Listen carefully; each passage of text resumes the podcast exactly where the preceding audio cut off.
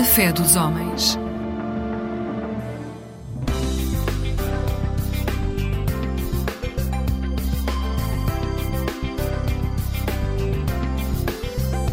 Eclésia Igreja Católica.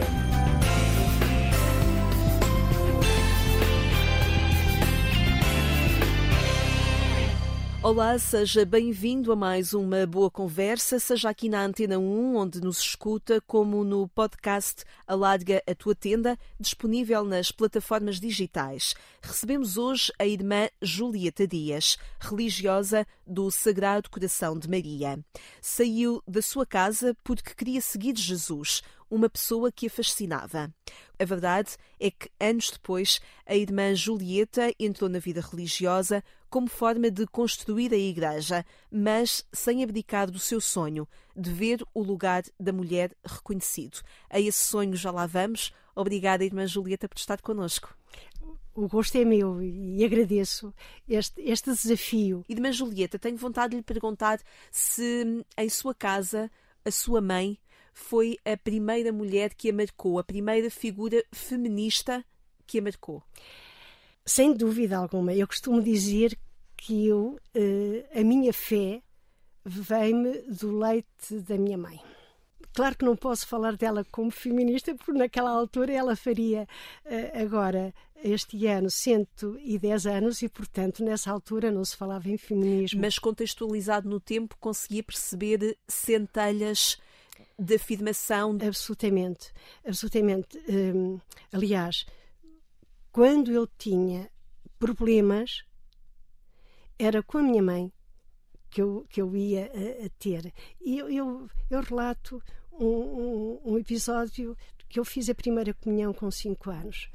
E, e era muito irrequieta, eu na, na igreja normalmente nunca estava quieta. Quando era muito pequena que estava ao colo dela, tirava os véus e os lenços das, das senhoras das que estavam à, à, frente. Porque eu gostava era de ir para a igreja uh, sozinha, quando não estava lá ninguém. Uh, pronto, entretanto fiz a primeira comunhão aos 5 anos. Um dia eu trinquei a hóstia. E eu fiquei absolutamente apavorada. Eu cheguei junto da, da minha mãe, mãezinha, aconteceu-me isto. E minha mãe, não te preocupes. E nem te vais confessar disso. Porque se tu vais confessar, o padre faz-te um sermão. E tu vais depois sempre para a comunhão muito tensa. Jesus, como não foi de propósito, aconteceu. Jesus não ficou nada zangado contigo, não ficou. Não te preocupes. Vai e vai descontraída. Tu vais compenetrada para a comunhão e é isso. E portanto, veja uma mulher que a minha mãe não teve estudos nenhums sabia ler e escrever porque foi à, à, à escola algumas vezes, mas era mais o que faltava e, portanto, ela nunca fez exame nenhum. Mas era de uma sabedoria uh, extraordinária. Onde é que conheceu o exemplo ou o testemunho ou surgiu a ideia de ir para a igreja sozinha falar com o sacrário? Via isso? Havia alguém fazer isso? Não, não, não. Um, porque assim, confesso, é, as missas. Diziam-lhe pouco. Nada. Nada. Era só um, a partir dos 5 anos era o momento de eu ir comungar. Vamos era, contextualizar final dos anos 40, início dos anos 50, portanto, antes do Concílio Vaticano II Ai, também. Sim, nos anos 50. O terço gostava muito. No mês de maio, a minha mãe ia sempre ao terço à noite. Isso eu gostava. Porque no segundo mistério a minha mãe sentava-se, eu saltava para o colo dela e dormia e depois levava-me ao colo. Até aos 10 anos eu andei ao colo da minha mãe, levava-me ao colo uh, para casa.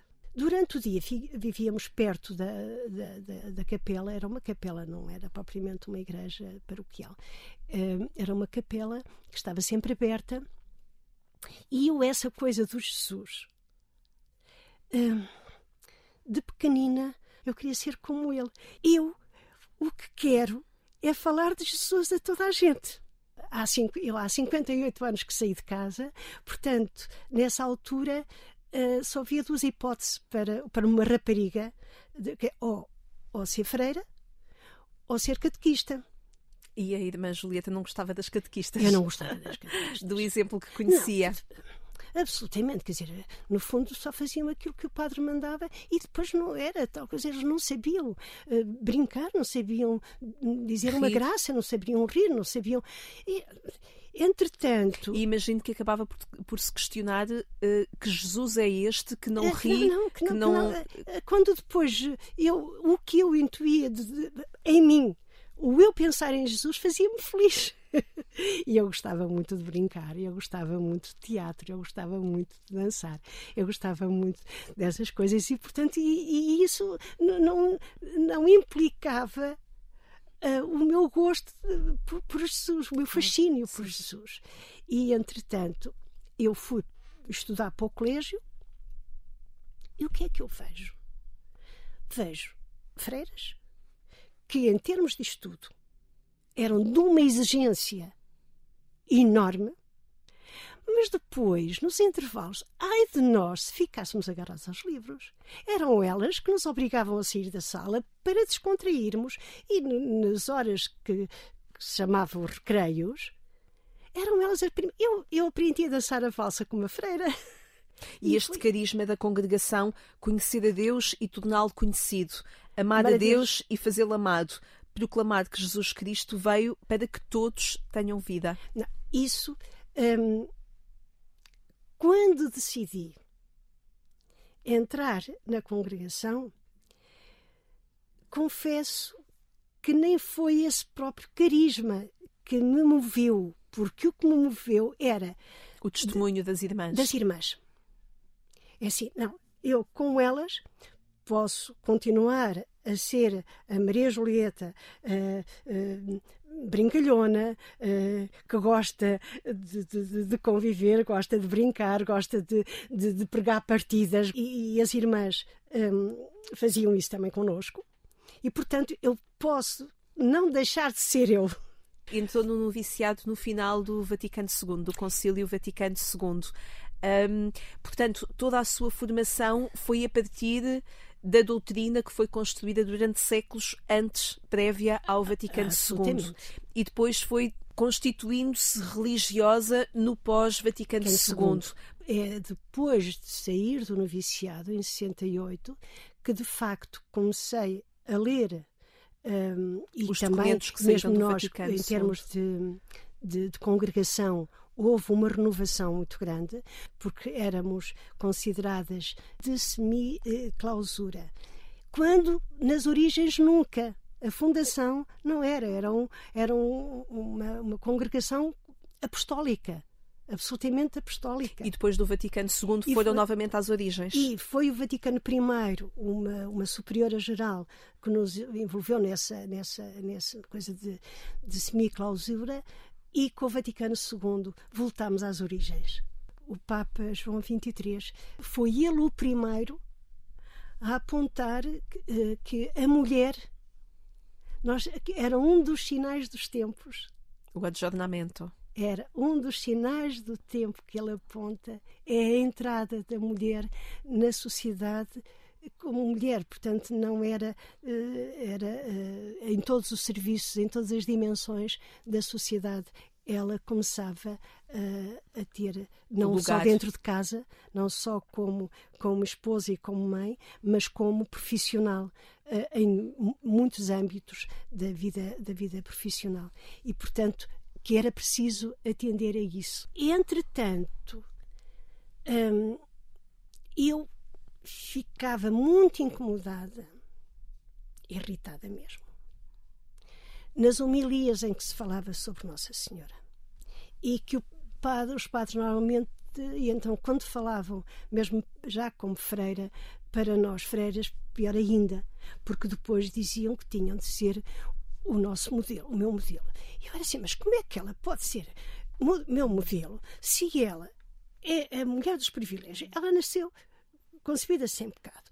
Ela depois foi virgem antes, durante e após. Quer dizer, não é humana, porque humana podia, eh, podia conceber sem perder a virgindade física, mas depois no parto tinha de, tinha, tinha de, de coisa, e não havia cesarianas naquela Sim. altura. Sim. E portanto tinha de ser, porque senão também o filho que nascia dela também não era humano era a sua razão a querer falar com a fé e a querer dialogar aqui assim, com a fé que mas tinha. Isto, isto não, não, não dá, não dá. A razão e a fé, efetivamente. E então pensei, não, eu tenho de saber estudar, de ler a Bíblia. Por isso é que diz que foi Maria que ele levou foi a estudar, a estudar teologia. teologia. Eu sou freira, quero falar de Jesus Cristo. Eu posso não saber mais nada, mas eu quero aprender a ler a Bíblia. Eu quero aprender Bíblia. Portanto, eu quero saber o que é que a Bíblia diz uh, acerca de Deus, acerca de Jesus Cristo, acerca da vida. E pronto, e aí a minha uh, vontade de. E comecei a estudar teologia, que naquela altura para nós uh, era a única hipótese, Sim. eram os cursos de verão dos padres dominicanos. Foi Fátima. aí que conhece os foi, dominicanos. Foi aí. É, e eu vim cair, de facto, onde eu precisava, porque a, a minha razão abriu-se de uma tal maneira que, que a fé também se expandiu passou a fazer mais sentido. Muito mais sentido das coisas. E, portanto, e a razão não se opunha. Antes, pelo contrário, eu fiquei com uma vontade enorme de, de, de estudar cada vez mais. Pronto, fiz os quatro anos de, de teologia, de teologia uh, em, em, Salamanca. em, Salamanca. Não cheguei a, faz, uh, a, concluir a licenciatura porque não fiz uh, as cadeiras de, de, línguas, latim e grego, e, algumas, e algumas de história. E por isso, mais tarde, as ciências religiosas também? sim, as ciências religiosas é por outro motivo eu queria conhecer as outras religiões. Deixe-me só recuar aqui ao tempo em que descobre os dominicanos, porque queria introduzir aqui uh, dois poemas na impossibilidade de escutarmos as músicas do frei uh, José Augusto Mourão, que foi um, um, frei dominicano já falecido em 2011, mas que nos deixou um espólio grande, um, quer de poemas, quer de, uh, de contributos também para a liturgia, uh, que a irmã Julieta uh, quis trazer para, o nosso, para, esta nossa conversa. Eu vou pedir à irmã Julieta para nos. Um, ler esses poemas do Frei José Augusto Mourão. Se calhar podíamos começar por este Abre Meus Olhos. É um cântico que eu gosto muito né, em momentos difíceis, em momentos de reflexão. O aniversário do meu nascimento, o aniversário do meu batismo, o aniversário dos vossos perpétuos. Abre meus olhos, meu Senhor, e verei o dia. Visitação do sol, ó luz, ilumina a vida. Guia-me pela mão, se é a lâmpada dos meus pés, que em tudo vacilam. À fonte vou, que vem da cruz, vou lavar meus olhos. De lá caminha o meu Senhor, de lá vem a Páscoa. Venha o sol, venha o azul, venha o corpo ressuscitado. Recomeça o mundo. Abre meus olhos, meu Senhor, ao rumor do nome, que eu caminhe para ti sem olhar vendado. Venha a fé desatar os meus olhos e meus pés e verei o rosto.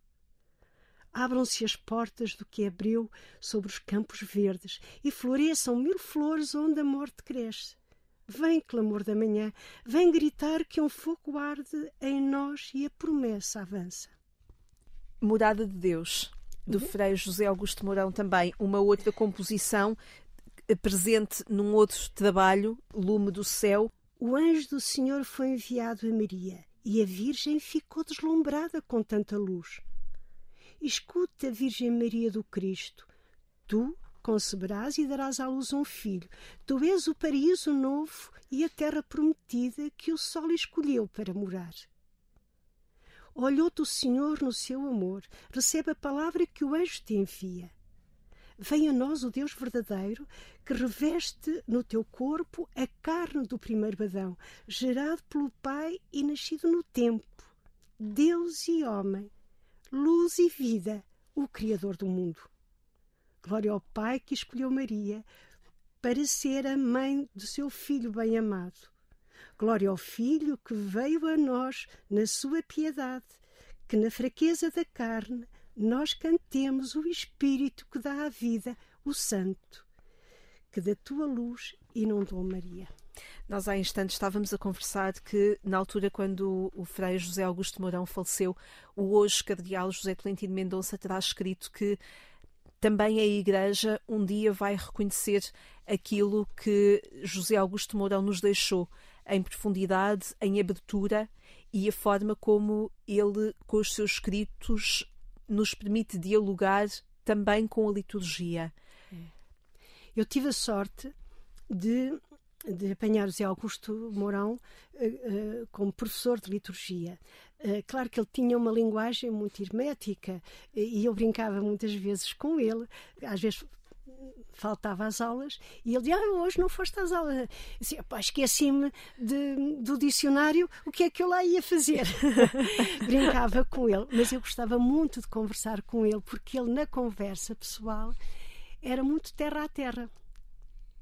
E, e como professor, tinha uma linguagem muito mais exigente. exigente e elevada, mas era precisamente para nos elevar. Agora, tive a sorte de, portanto, com, nessas alturas, de ter uh, celebrações de Eucaristia que ele organizava, que ele, que ele tinha. Aliás, uh, não é só dele, mas há as anáforas dialogadas. Nasceu com o Zé Augusto Mourão, pós-Vaticano II, nós não assistíamos à missa, nós celebrávamos a missa.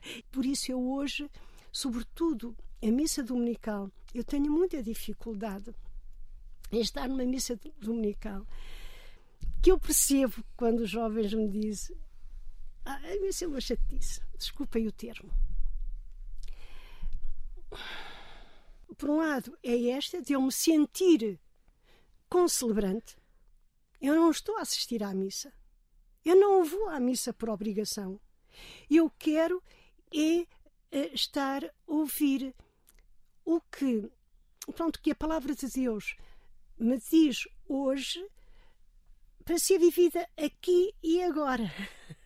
E, portanto, que a homilia, para já só o padre é que a pode fazer, pelo menos que o padre saiba interpretar e trazer para os tempos de hoje o que o testemunho das primeiras comunidades sentiram e viram da mensagem e nos transmitiram da, missa, da mensagem de Jesus Cristo. Mas é engraçado a irmã Julieta dizer a homilia só o padre é que pode fazer, mas no sítio onde a irmã Julieta vai à missa dominical, o padre diz a igreja é mãe e por isso é a irmã Julieta que dá a comunhão.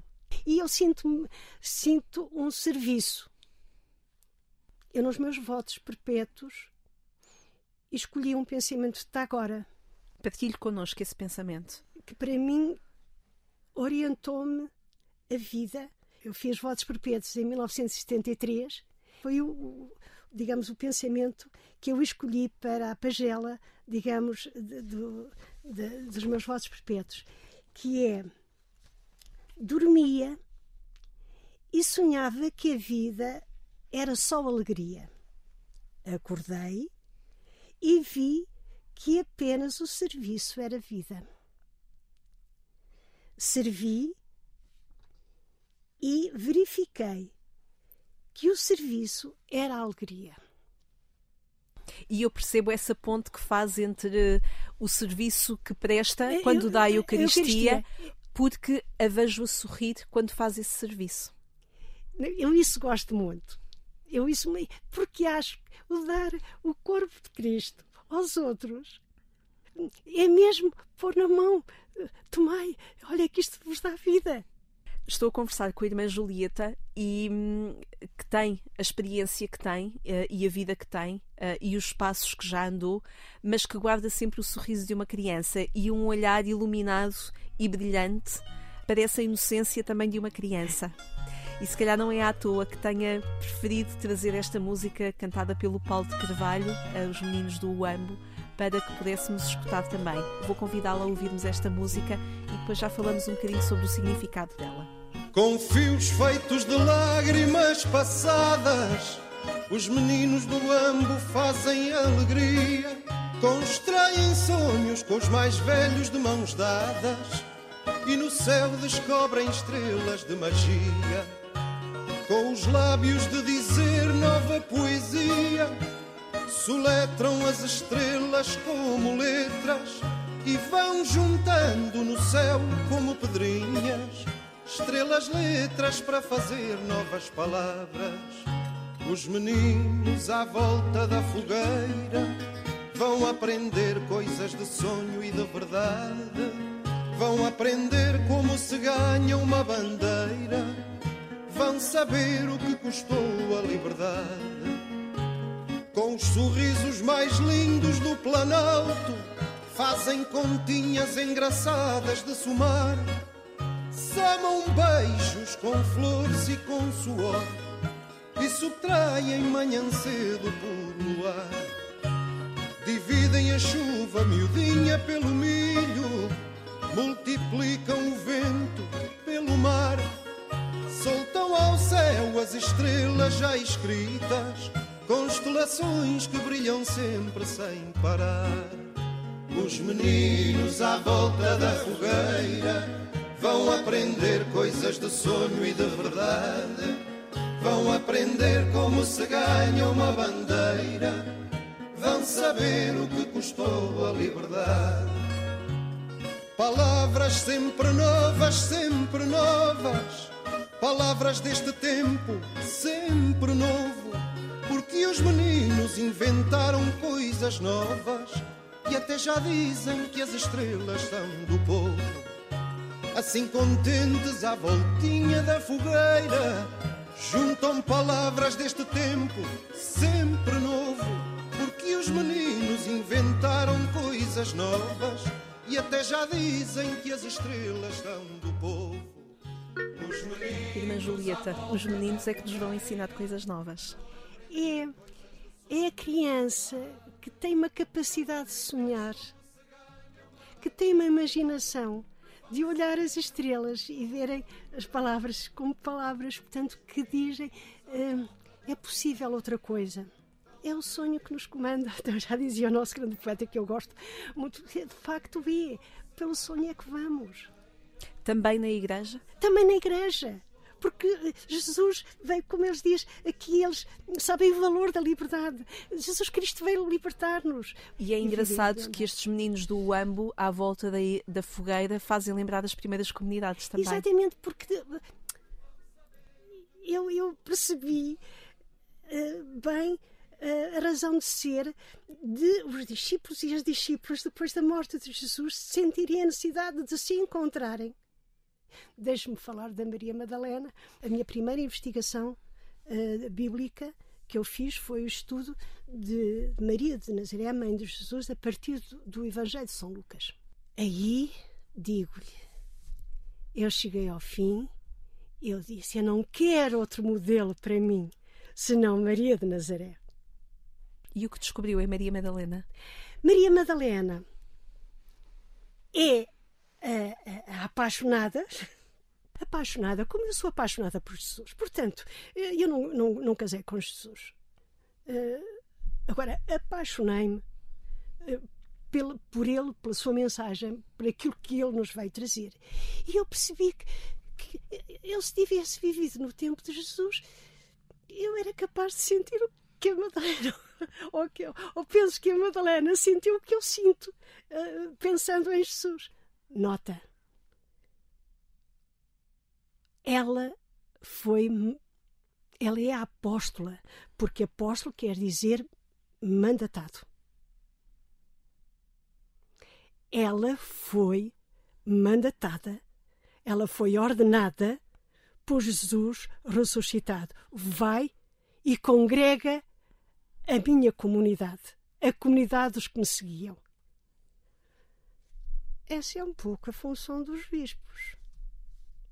Maria Madalena foi, foi ordenada bispo, neste sentido de congregar a Igreja, por Jesus ressuscitado.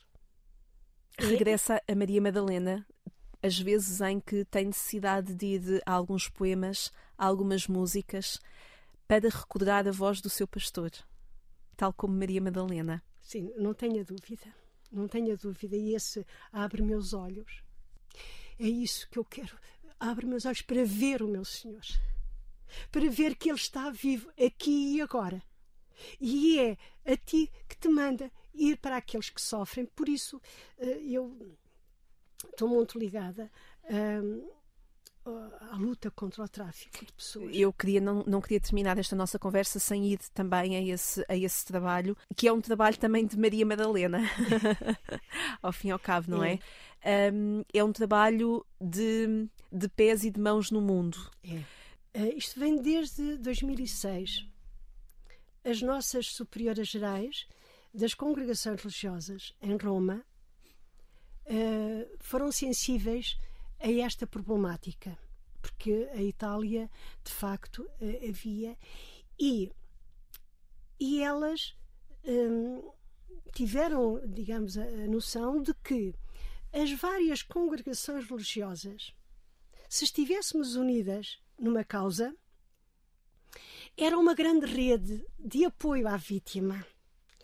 As, as, as, redes do tráfico são enormes. E são internacionais. As congregações religiosas mesmo podem ser uma grande rede de apoio à vítima, mas também pela, pelos trabalhos que têm localmente, sobretudo em termos de educação, desde, desde as creches um, aos liceus e às universidades, um, e portanto, podem ser uma rede de informação, de sensibilização, de prevenção contra o tráfico. Portugal, de facto, é lugar de destino, de origem e de trânsito. E mesmo daqui hum, há tráfico uh, de, de, várias localidades. Uh, e neste momento, uh, digamos, o governo está alertado para isso e já estamos no quarto plano de eh, contra o tráfico e a polícia está, tem tido formação uh, e está alertada e já desmantelou algumas, algumas redes aqui. Mas uh, elas continuam a existir? Continuam a existir. Tal como a irmã uh, Julieta quer que na Igreja o lugar da mulher seja reconhecido, também na sociedade o lugar da mulher tem de ser reconhecido e o, o seu trabalho nesta comissão, uh, na Comissão de Apoio às Vítimas de Tráfico de Pessoas, um, é para afirmar isso mesmo, para afirmar a dignidade da mulher e o lugar da mulher.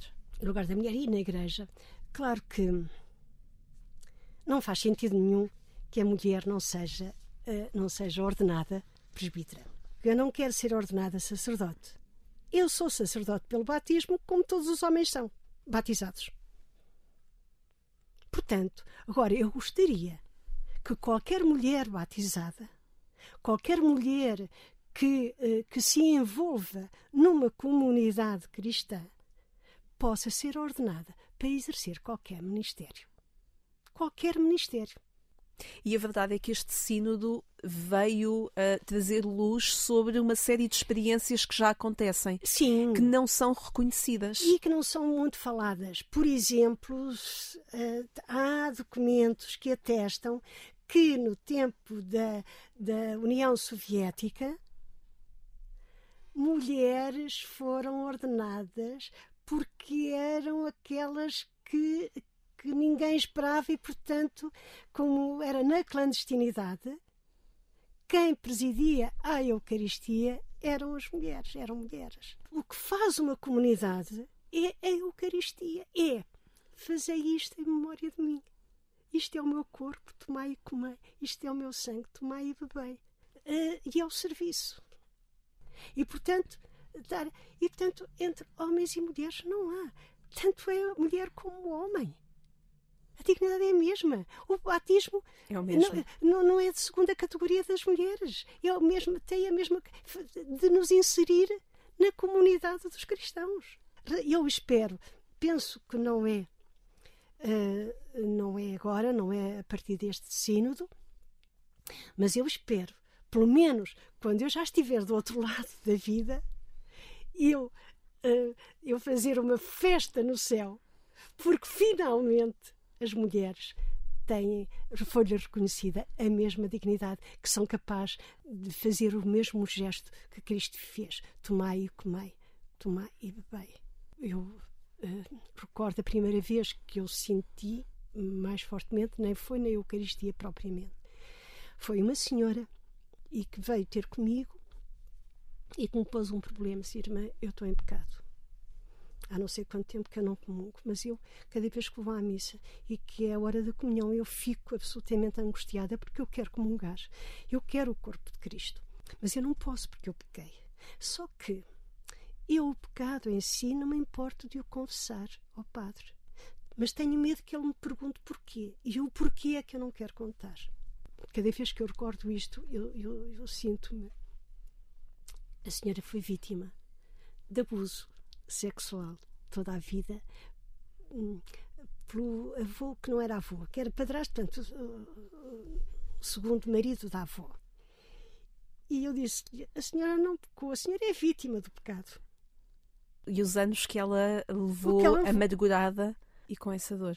Eu tenho pena, de facto, de eu não ter eh, a autoridade para lhe dizer vai em paz, porque eu amo-te e tu não foste pecadora, foste vítima do pecado. Sim. Irmã Julieta, uh, agradeço-lhe muito uh, de nos trazer passos concretos que a Irmã Julieta dá. São palavras, são aproximações, são relações que, que, que, que confirma que efetiva nos seus 78 anos de idade, mas que tem tanto de sonho e tanto de luz ainda para, para entregar às mulheres e aos homens com quem contacta. Neste momento o que eu quero é servir. E obrigada. Também, também também me fez bem conversar consigo obrigada, coisas. Obrigada, obrigada, Irmã Julieta, também. muito obrigada. Obrigada a si também que nos acompanhou. Pode voltar a ouvir esta conversa com a Irmã Julieta Dias a partir do portal de informação da Agência Eclésia ou então procure o podcast Alarga a Tua Tenda, disponível nas plataformas digitais. Descubra outras conversas enquanto espera pelo nosso regresso do programa Eclésia aqui à Antena 1. Marcamos encontro já no sábado de manhã e também no domingo, pelas 6 horas, o Otávio Carmo dá-lhe os bons dias. Eu sou Lígia Silveira, desejamos-lhe uma excelente noite e uma vida sempre feliz.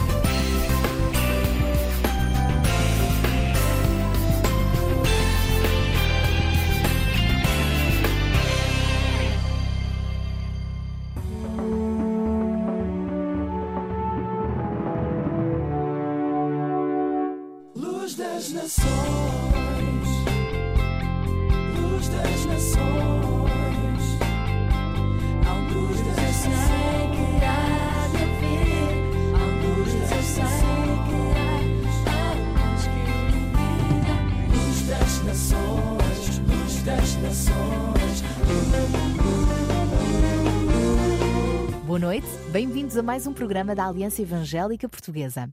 Quem é Jesus? Esta é talvez uma das mais preciosas descobertas que podemos fazer. Quem é Jesus? Há quem considere que ele foi o maior filósofo de todos os tempos pela filosofia de vida que apresentou. Também o podem chamar de mestre por tudo o que ensinou, ou mesmo um grande médico, porque de facto ele operou grandes milagres. Mas, começando com o seu nascimento, foi no seio de uma família pobre que Jesus veio a este mundo. Viveu os seus primeiros anos como refugiado no Egito. A religião oficial classificou-o como príncipe dos demónios. Foi traído, abandonado, humilhado e condenado à morte de cruz. Mas o seu túmulo apareceu vazio e muitos viram-no ressuscitado. Entre as muitas declarações de Jesus, hoje podemos até lembrar esta que ele disse acerca de si próprio: Eu sou o pão da vida. Quem ouve as minhas palavras e crê naquele que me enviou tem a vida eterna e não será julgado, mas passou da morte para a vida. Pois a vontade de meu Pai é que todos os que creem no Filho tenham a vida eterna, e no último dia eu os ressuscitarei. Jesus marcou a história e ainda hoje transforma vidas. Como ele próprio disse, ele é o caminho, a verdade e a vida. Através da sua morte na cruz, conseguiu a maior realização alguma vez alcançada, a nossa salvação. E porque Ele ressuscitou, temos esperança e sentido para a vida. Cristo levou sobre si as nossas dores. Ele levou sobre si as nossas transgressões. Castigo que nos traz a paz estava sobre ele e por suas chagas fomos sarados.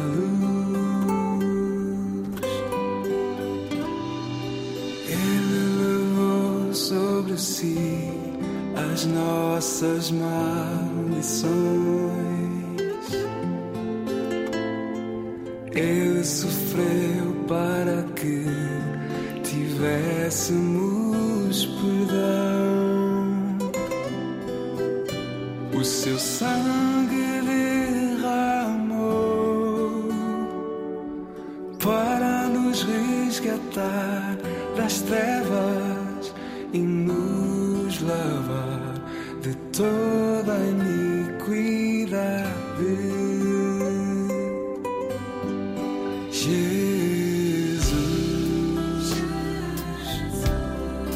Pão da vida.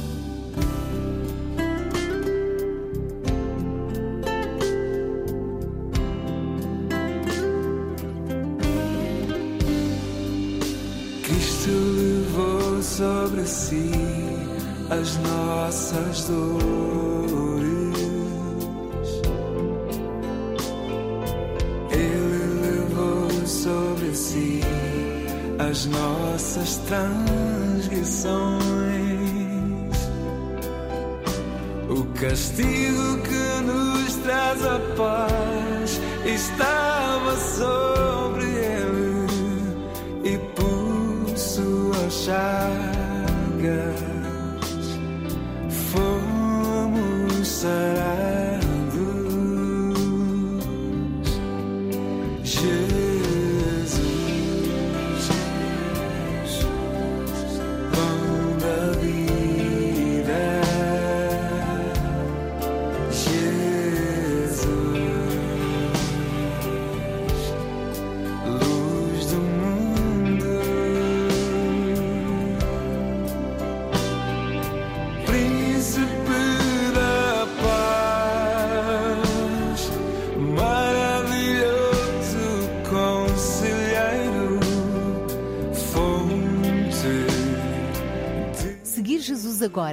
é a melhor forma para enfrentar o presente e sonhar com o maravilhoso futuro que Ele nos preparou. Para o conhecermos melhor, leia a Bíblia e hoje temos também para lhe oferecer mais um devocional. Quer recebê-lo? Contacte-nos pelo telefone 21 7710530 e visite-nos em www.aliancaevangelica.pt ou facebook.com barra Evangélica Portuguesa. Voltamos a estar juntos na próxima sexta-feira, desta vevez na televisão, na RTP2, às três da tarde. Deus vos abençoe e até lá, se Deus quiser. Porque Deus amou o mundo de tal maneira que deu o seu único Filho para que todo aquele que nele crer não morra, mas tenha a vida eterna. João capítulo 3, versículo 16.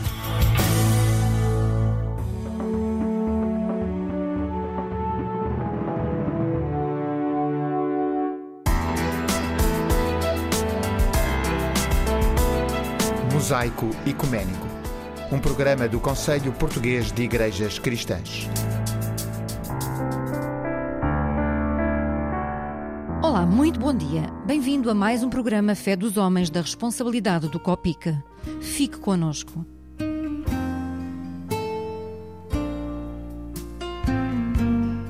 No passado dia 6 de janeiro, a região protestante do Centro, projeto pastoral das igrejas metodista e presbiteriana, levou até Lisboa, mais precisamente a Campo de Urique, à Igreja Evangélica Presbiteriana de Lisboa, a sua cantata de Natal. Foi um dia de festa, onde, para além do anúncio do Natal, se tornou evidente a riqueza do trabalho colaborativo. Pastora Sandra Reis, pode-nos dizer como é que começou esta iniciativa e qual era o objetivo dela? Há mais ou menos 20 ou 25 anos, o grupo de jovens da Igreja do Bebedouro quis um, estar com as pessoas mais tempo no Natal e preparar o Natal eh, e afastar as pessoas um bocadinho da correria. Então a nossa ideia era sempre, umas semanas antes do Natal, portanto durante o tempo de Advento, cantar, começarmos a cantar as músicas de Natal. Uh, havia sempre uma temática que nós escolhíamos, era, era um trabalho dos jovens e, e a ideia era estar mais tempo juntos, não só no dia de Natal, não só nos cultos, uh, mas também um tempo uh, de partilha, uh, porque depois não era só a cantata propriamente dita, era a questão dos ensaios, de preparar os textos, de termos ideias para os temas. Portanto, ao longo de 20 anos, 25 anos, várias pessoas dirigiram, várias pessoas estiveram responsáveis e a partir de uma certa altura uh, alargou-se à região. Começámos primeiro com as comunidades lá mais perto da Figueira da Foz, da Cova Gala, das Olhadas. Depois, entretanto, já estávamos com Porto Mar e, entretanto, estávamos a fazer a cantata não só com as igrejas presbiterianas, mas também as igrejas metodistas.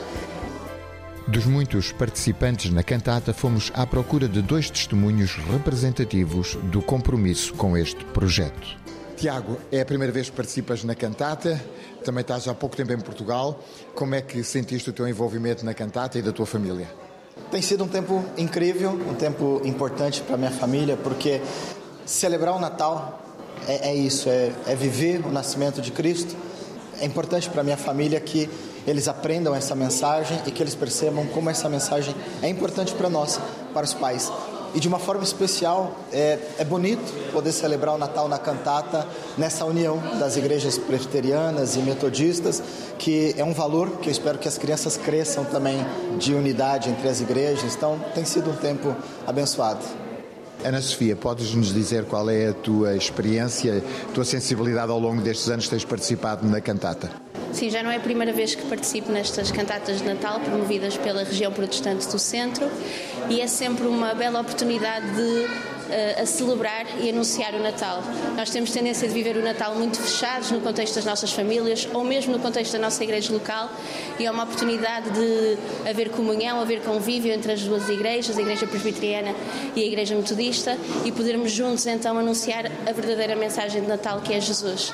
Então, através da música, através também da dança, dos instrumentos, nós podemos ser usados por Deus para anunciar o nascimento do seu filho, a luz que verdadeiramente interessa para o mundo.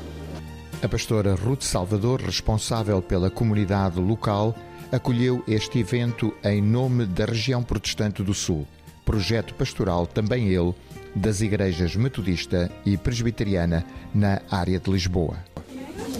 Em primeiro lugar, hum, nós somos uma igreja que acolhe e temos acolhido muitos concertos, muito muitas coisas que abrimos à população, eventos culturais. Eh, este seria esse o caso. Mas a riqueza deste, deste encontro de hoje e desta apresentação da cantata foi, sobretudo, o encontro das igrejas. Não só das igrejas presbiterianas e metodistas das regiões, mas entre as regiões.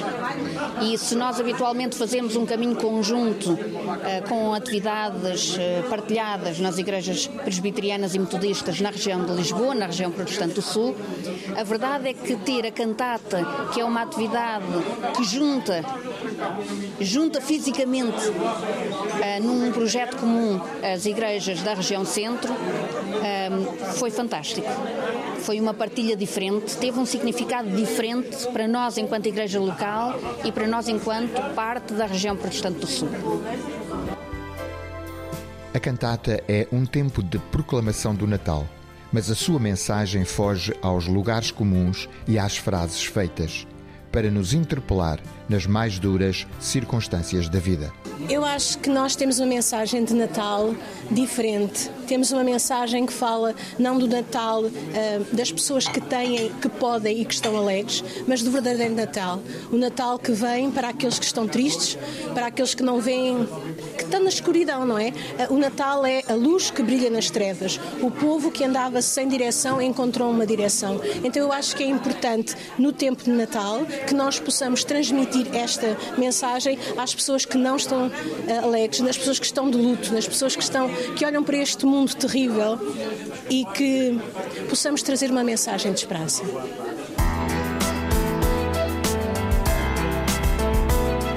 Mosaico Ecuménico, um programa do Conselho Português de Igrejas Cristãs.